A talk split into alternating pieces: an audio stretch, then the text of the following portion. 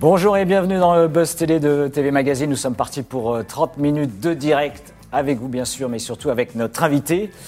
Bah, c'est une journaliste qui a défendu les couleurs hein, des territoires euh, de France, de l'ensemble de France et de Navarre, puis-je dire, même auprès de Jean-Pierre Pernaud dans le journal télévisé euh, du Trésor, un peu le Graal de l'information et de, en termes de part de marché, y compris au niveau européen, un large leader. Euh, c'est une grande reporter qui a également euh, incarné des opérations spéciales. Hein. Je peux citer SOS Village euh, ou encore Votre plus beau marché. Elle a également présenté le magazine Au cœur des régions, cette fois sur LCI, la petite sœur de, TF1, et couvert également des événements majeurs tout au long de sa carrière. mais si elle vient nous voir aujourd'hui, c'est pas pour nous parler des contrées françaises et des, territoires et des terroirs, mais pour parler d'une histoire d'amour qu'elle a vécue avec son mari.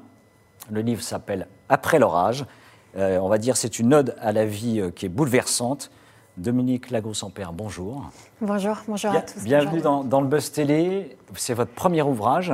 Oui. C'est un ouvrage euh, très touchant hein, que vous avez écrit et que vous publiez aux éditions, je rappelle, Flammarion. Un récit poignant dans lequel bah, vous racontez la façon dont vous avez accompagné, c'est une histoire assez triste, il hein, faut le dire.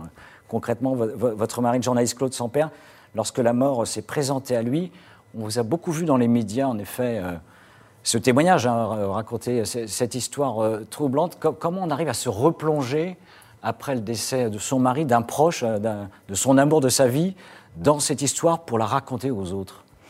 Bah déjà, je vous remercie parce que euh, l'ode à la vie, c'est exactement ça. C'est-à-dire que quand on parle de mort, on peut se dire, oh là là, ça va être un livre triste où on va s'enterrer justement dans, dans, ce récit de mort. Pas du tout. C'est effectivement euh, un hymne à la vie euh, grâce à l'amour. Donc euh, c'est bien résumé et ça me touche beaucoup ce que vous venez de me dire.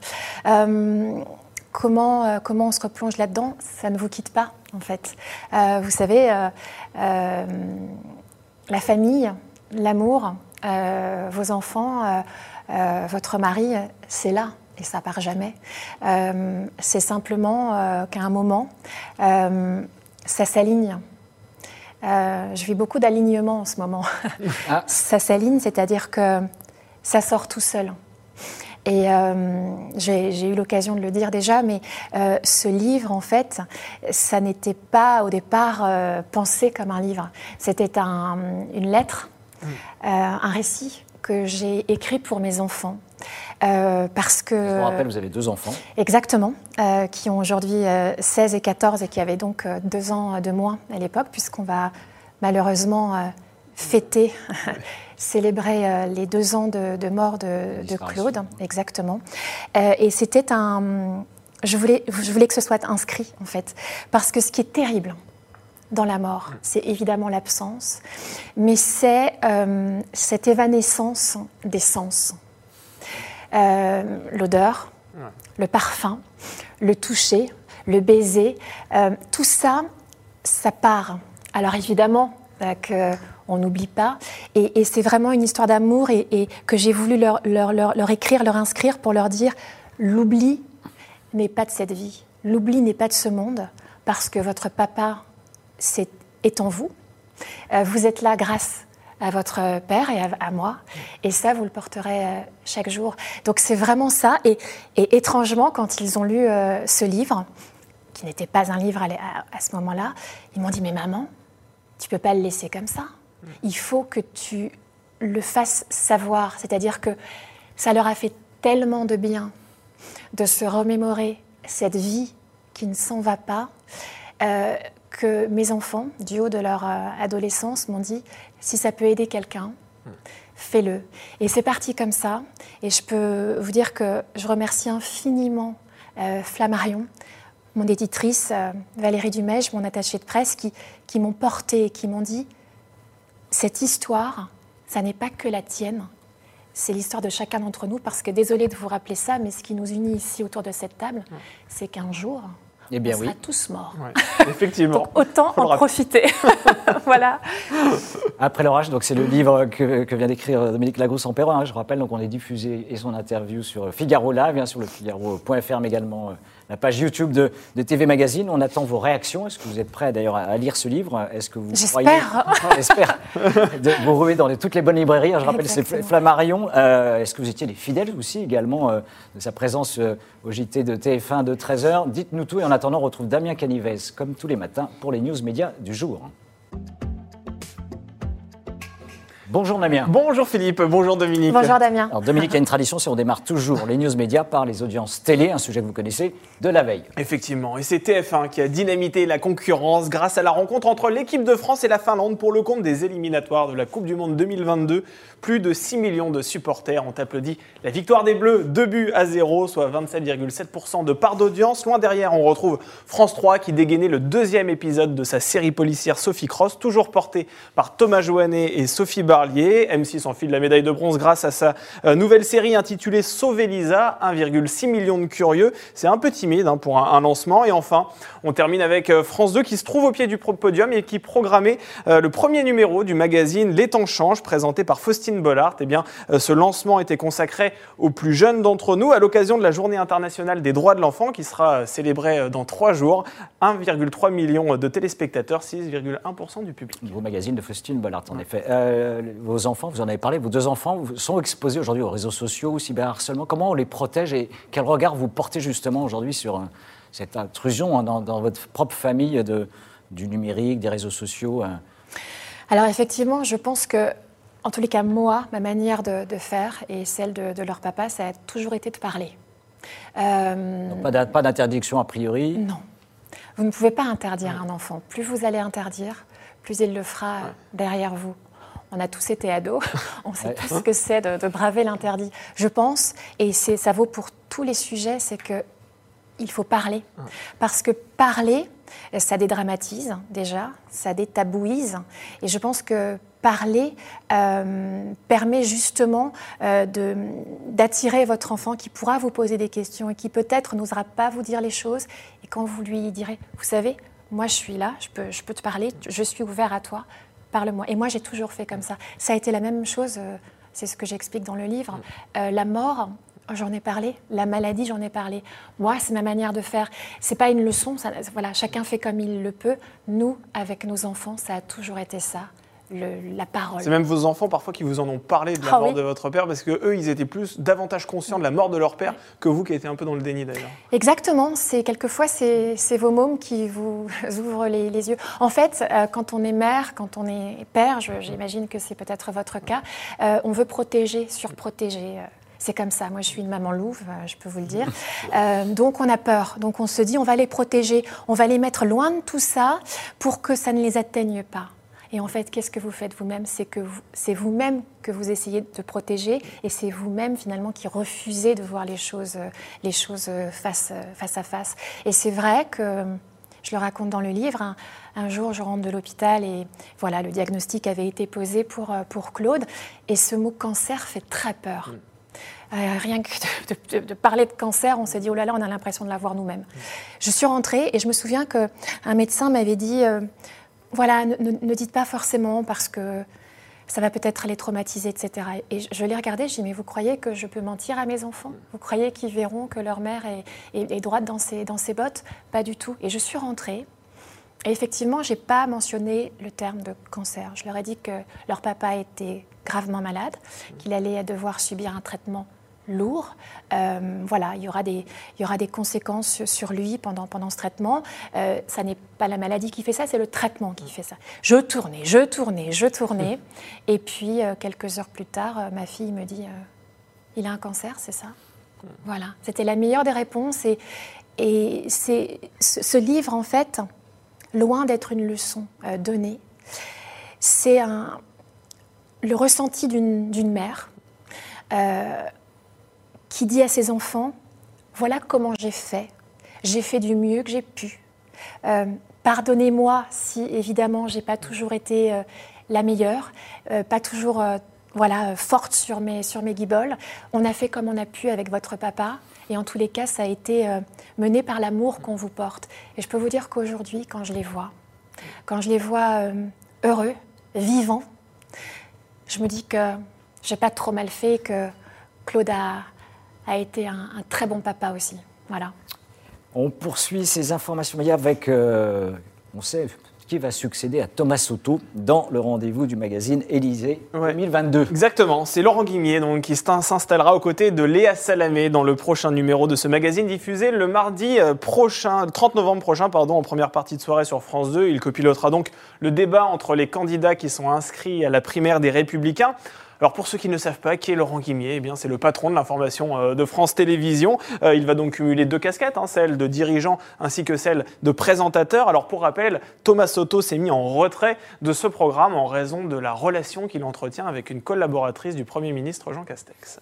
C'est- une punition normale, le fait que Thomas Soto soit obligé finalement de s'écarter de lui-même euh, dans ce type de Chacun, vous avez vu ce que je viens de vous répondre tout à l'heure? Chacun fait comme il peut, chacun ses choix. Et euh, loin de moi euh, de, euh, voilà, de porter un, un jugement. Mm. Je pense que voilà, chacun fait sa route. Et laissons-le faire sa route. C'est dit. Euh, enfin, on termine ces Oui. news médias avec euh, Harry Habitant, Oui. qui est écarté d'une série qui était prévue euh, en tournage pour M6. Effectivement, le, le- le comédien de 47 ans avait amorcé le tournage d'une fiction intitulée L'homme de nos vies en octobre dernier. Il donnait notamment la réplique à plusieurs comédiennes, hein, comme Odile Vuillemin et Elena Noguera. Mais en raison de ses déboires judiciaires, eh bien, Harry Habitant ne reprendra pas son rôle. L'équipe du tournage a préféré le remplacer par Jonathan Zakaï, que vous avez très certainement aperçu dans le Bureau des légendes euh, sur Canal+. Euh, selon euh, les informations d'ailleurs hein, de nos confrères de, de Téléstar qui ont été révélées hier, Harry Habitant, on le rappelle, est mis en examen pour viol et placé sous contrôle judiciaire depuis le 2 novembre dernier. Autre affaire dont on parle beaucoup, hein, c'est l'affaire de, Patrick Poivre d'Arvor. hein. c'est un collaborateur de, de- de TF1 qui est également accusé de, violences sexuelles par plusieurs femmes qui ont témoigné récemment dans, le quotidien Libération. Vous aviez, vous, eu vent, entre guillemets, ou euh, eu des échos de ces agissements à l'époque, ou comme le disent certains, d'ailleurs, comme Jean-Pierre Pernaud, disant qu'ils ne savaient pas en effet ce qui se passait euh, à l'époque au sein de TF1 et, durant euh, ces, journaux télévisés Alors, je vais vous décevoir à votre question. Ma, réponse sera très courte. La justice a été saisie. Je n'ai pas l'habitude de parler à la place de la justice. Euh, la justice entendra euh, les paroles des uns et des autres. Et c'est là l'essentiel que les paroles soient entendues. Et voilà. vous-même, d'une manière plus générale, hein, je ne parle pas de, de PPDA, c'est des choses, vous avez connu de- de- d'avoir des agressions, ce type de gestes déplacés euh, dans, dans l'exercice de votre métier ou pas? Sur moi? Ouais. Jamais. Jamais? Jamais. Vous avez été protégé. euh. Bah, pas protégé, c'est ma route, c'est jamais. Voilà. Merci. On poursuit tout de suite, Damien, hein, pour l'interview du Buzz Télé, où on va parler à nouveau de Après l'orage. Avec plaisir.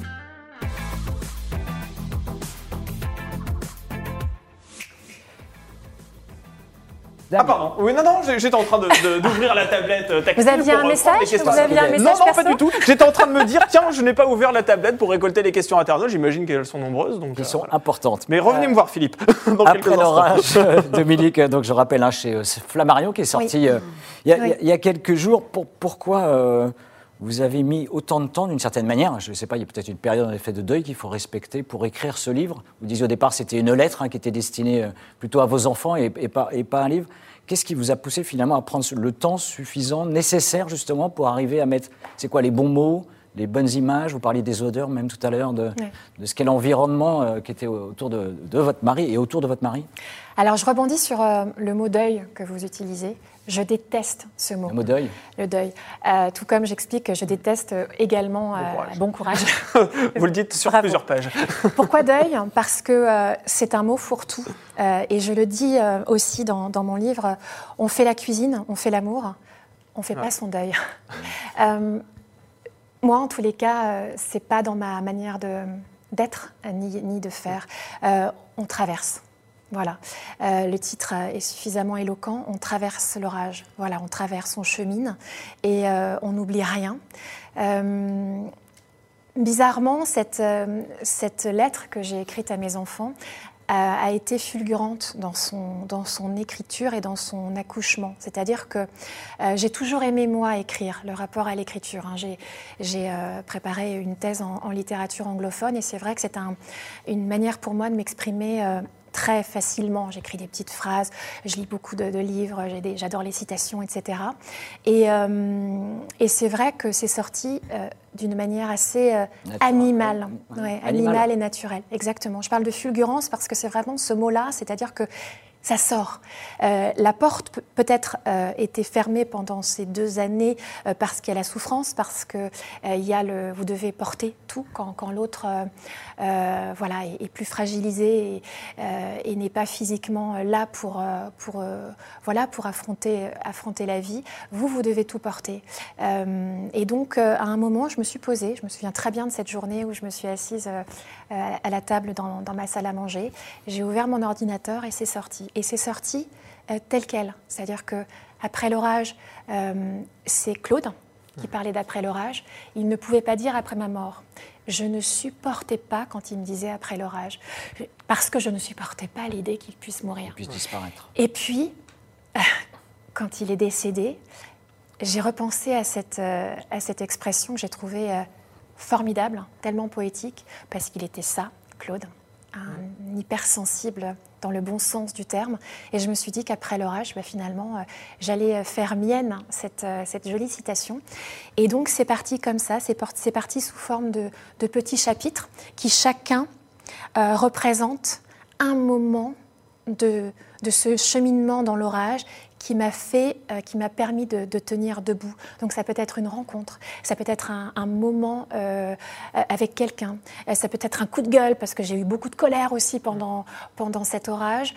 Et c'est sorti comme ça. Et effectivement, ça a été un alignement encore une fois parce que quand j'ai rencontré mon éditrice, Valérie, c'est ce qu'elle m'a dit. Elle m'a dit, mais on sent que finalement, au-delà de la question de la mort et au-delà de la question de la maladie, ce que j'ai trouvé impressionnant, c'était ce, cette remontée vers la lumière. Et elle dit, c'est ça qui m'a attirée et c'est ça que je, veux mettre en, avant dans, ce livre. Et, je la remercie parce que, voilà, c'était une. Quand je dis que ce livre me porte, c'est exactement ça. C'est pas moi qui ai porté ce livre.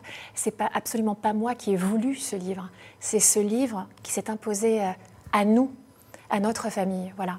Est-ce que c'est aussi une façon euh, pour vous et pour vos enfants de, faire euh, à nouveau vivre à vos côtés aujourd'hui au quotidien euh, votre mari?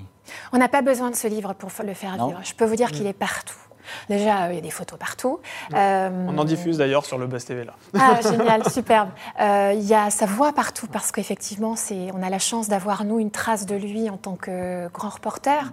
Donc, effectivement, on entend beaucoup, dans, cet à vous, la, superbe émission que m'a consacrée Anne-Elisabeth Lemoine, de, de, réentendre justement ces, morceaux de, de, reportage. Je peux vous dire que c'était très émouvant avec mes enfants qui étaient de l'autre côté de, de l'écran, étaient très touchés.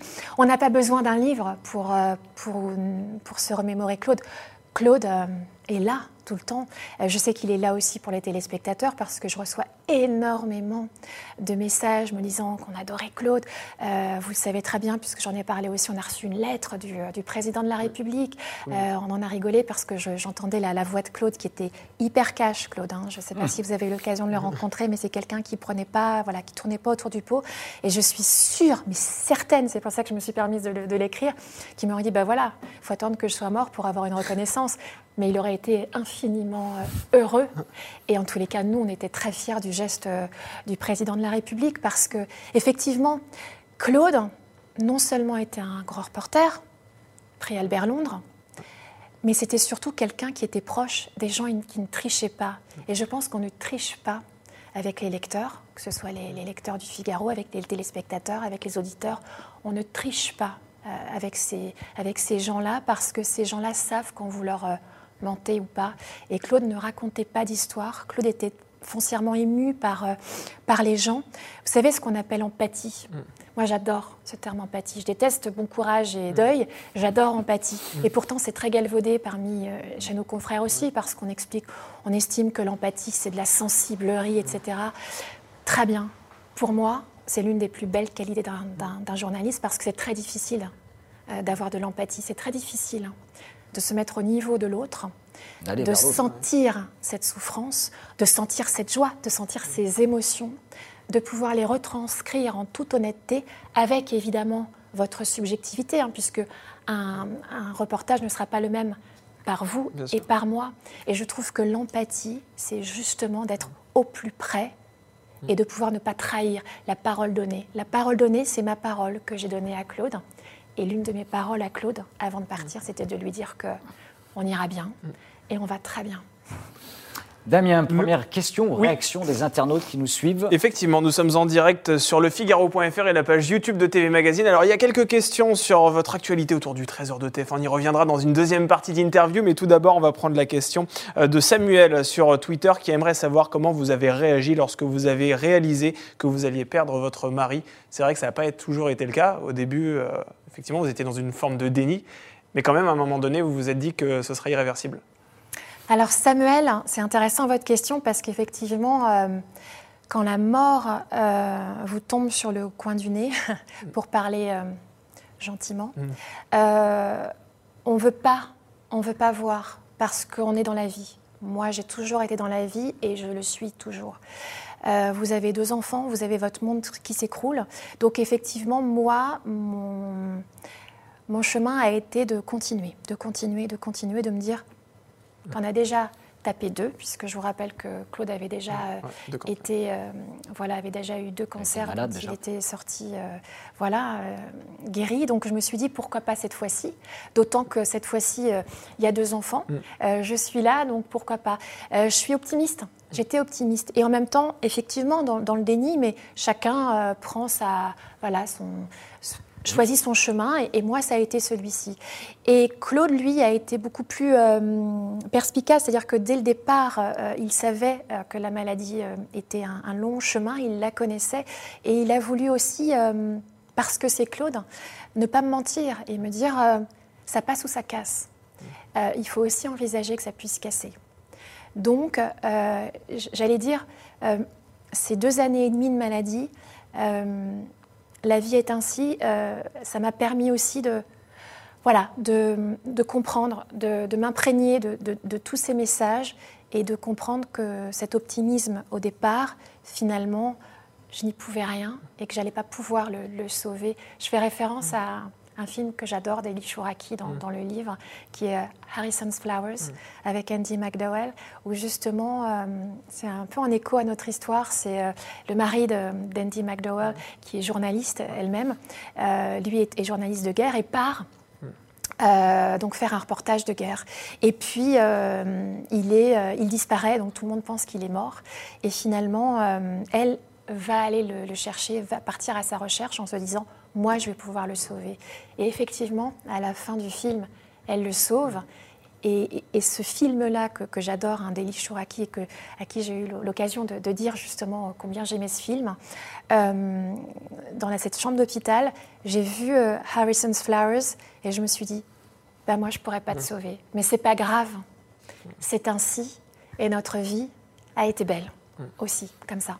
On parle d'une ode à la vie, vous écrivez même hein, que vous êtes autorisé d'aimer à nouveau. C'est un mot qui est, fort. Vous parlez en effet de, de, l'amour. Comment, on arrive finalement à, cicatriser ou pas finalement pour euh, réécrire d'une certaine façon une nouvelle histoire d'amour avec un, autre, une autre personne On reconstruit pas, on réécrit pas, on refait pas, on poursuit le chemin, on chemine. Euh, tout comme on décide pas euh, de mourir, de choper un, putain de cancer, mm. on choisit pas d'aimer. simplement, euh, euh, c'est effectivement le, côté euh, de ce livre sur lequel je suis restée peut-être le plus pudique.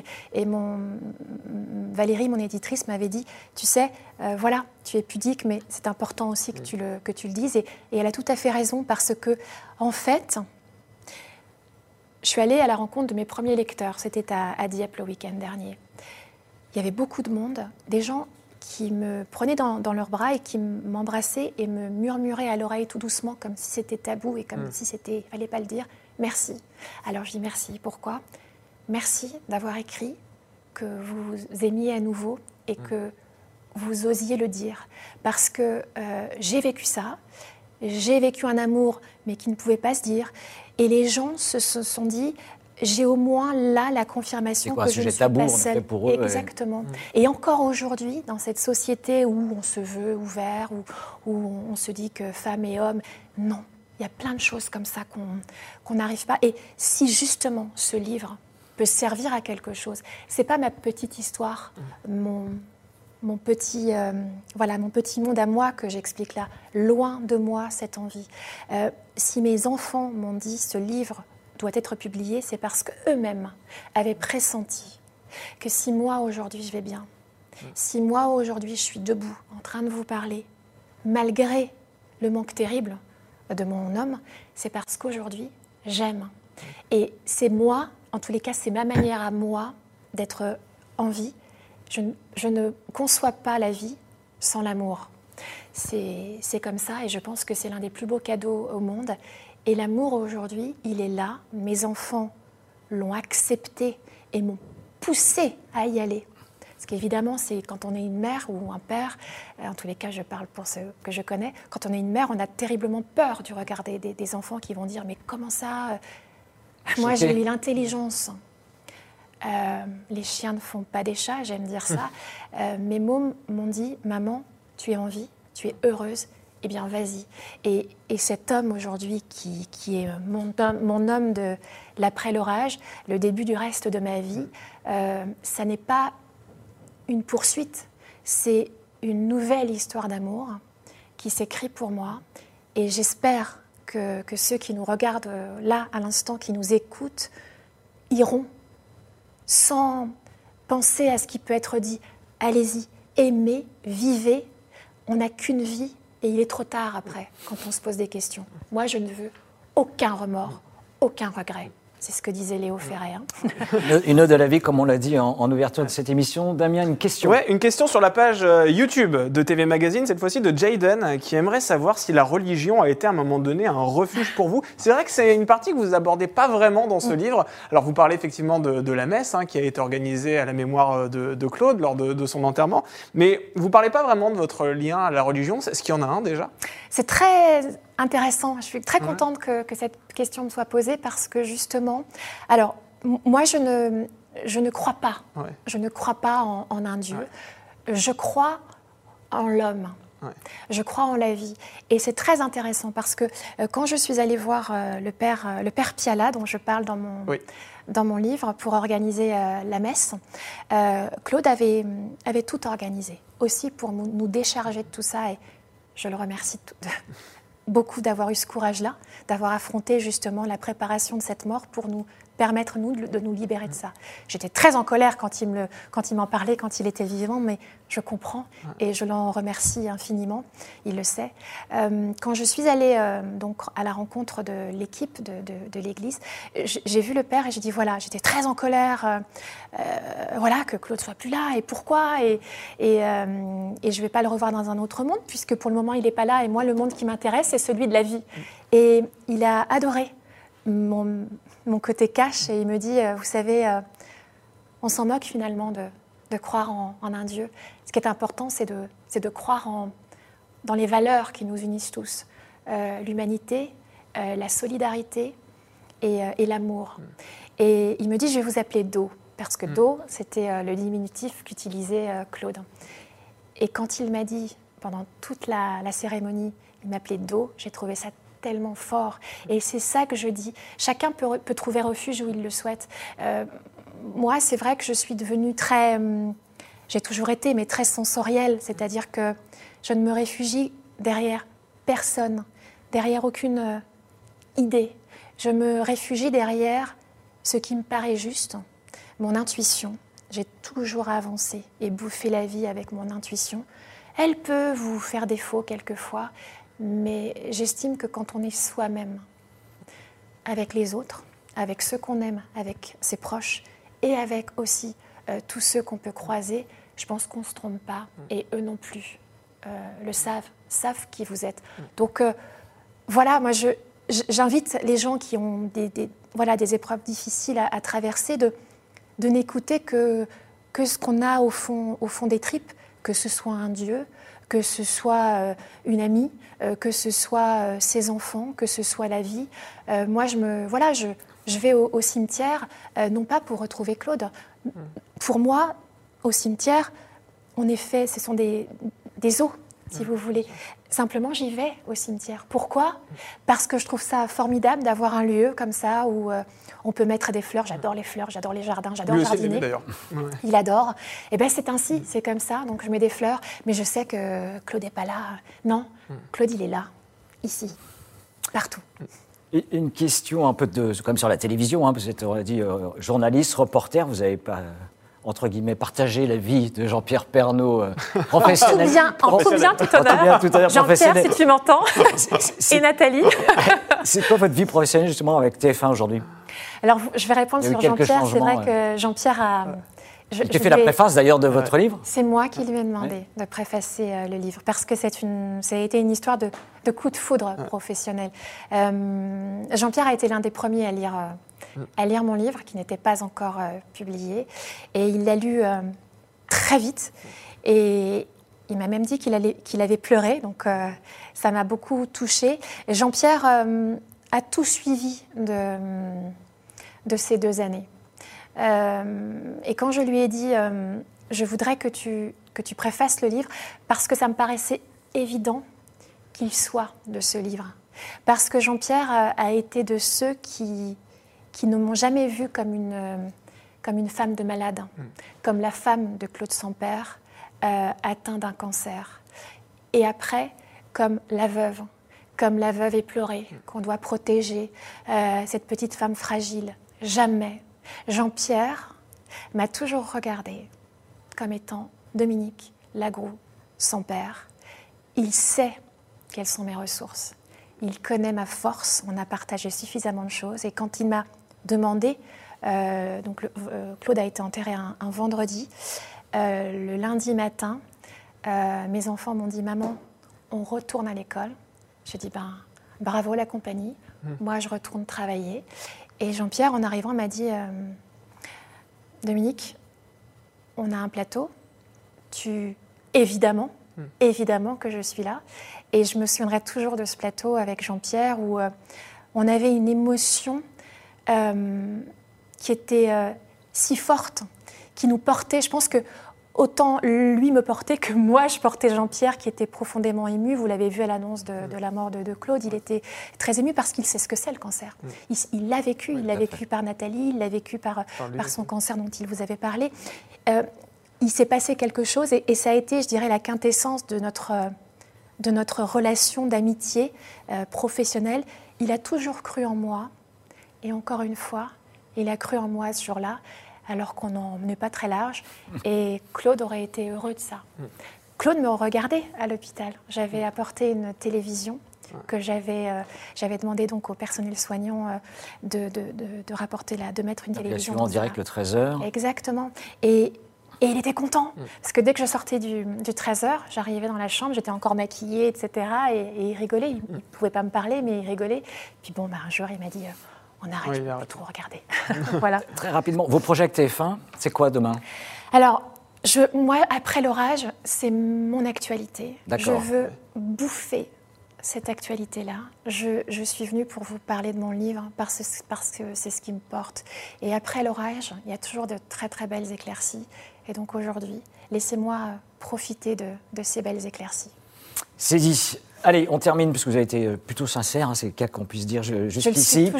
On termine avec notre nouvelle rubrique qui s'appelle En toute franchise. Voilà, j'y vais. Ça, c'est simple. Évidemment, vous répondez avec la plus grande sincérité, comme vous l'avez fait jusqu'ici. Je viens de le dire, votre plus beau souvenir de carrière. Ah. Si vous devez en choisir un seul. Je remonte très loin. Ouais.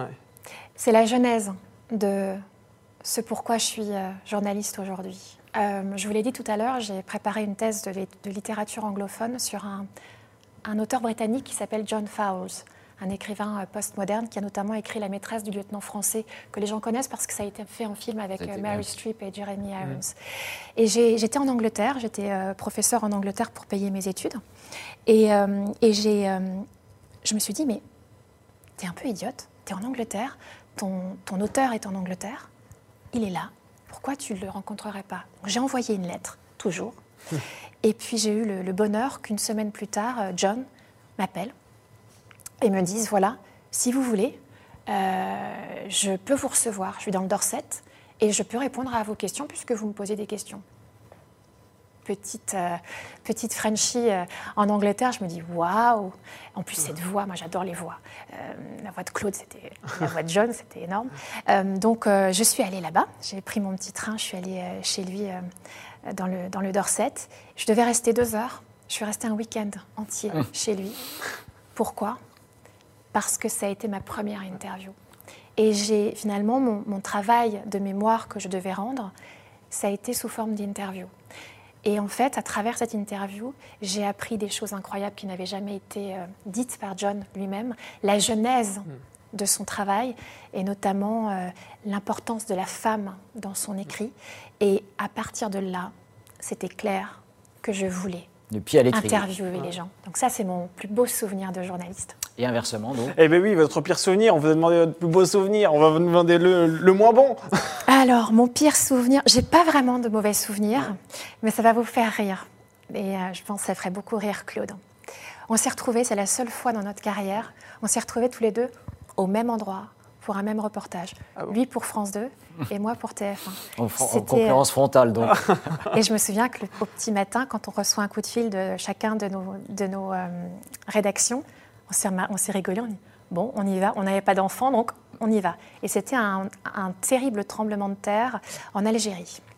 Et donc on prend, on part, on prend même pas le même, le même avion, donc on est vraiment euh, séparés dès le début. Et moi, c'était, mon, je pense, mon- l'un de mes premiers euh, grands sujets euh, internationaux. Donc j'avais un peu les pétoches, il fallait que je sois bien. Et je savais que j'avais Claude Sampère, grand reporter de l'autre côté sur, euh, sur France 2. Donc je vous dis pas le, oh, la- le pression. stress et la pression. Et en fait, je me suis rendu compte que euh, Claude n'avait de cesse que de m'appeler parce qu'il était terrifié de savoir où j'étais, parce qu'il y avait des secousses tout le temps. Et il avait peur, donc il m'envoyait des messages, ça ne passait pas, le- les lignes téléphoniques passaient pas. Et il a essayé de retrouver euh, l'hôtel où j'étais parce qu'on n'était pas dans le même. Comment ça va?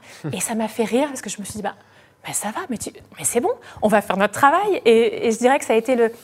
C'est pas le pire souvenir, mais c'était pas facile de travailler en fait avec son, son mari sur un même terrain. Parce que moi, j'y allais, euh, j'avais, je devais faire mes preuves, etc. Euh, Claude, lui, il savait Il est reparti bredouille, en, fin- en fait, il n'a pas fait de reportage. Il avait, voilà, il faisait beaucoup moins de choses que moi parce qu'il il passait son temps à, savoir où j'étais. Donc c'était, c'était rigolo. Adorable. Ouais, c'est très mignon. Euh, Est-ce que vous avez un- une manie, un tic, voire un, un- un toc quand vous entriez sur le plateau du 13h de, de TF1 ou sur LCI d'ailleurs? Je vais vous faire rire, mais Une manie? Jean-Pierre, si tu m'entends, regarde, si tu me regardes. Les révélations, c'est le À moment. chaque fois que j'étais sur le plateau avec Jean-Pierre, j'avais un Kleenex.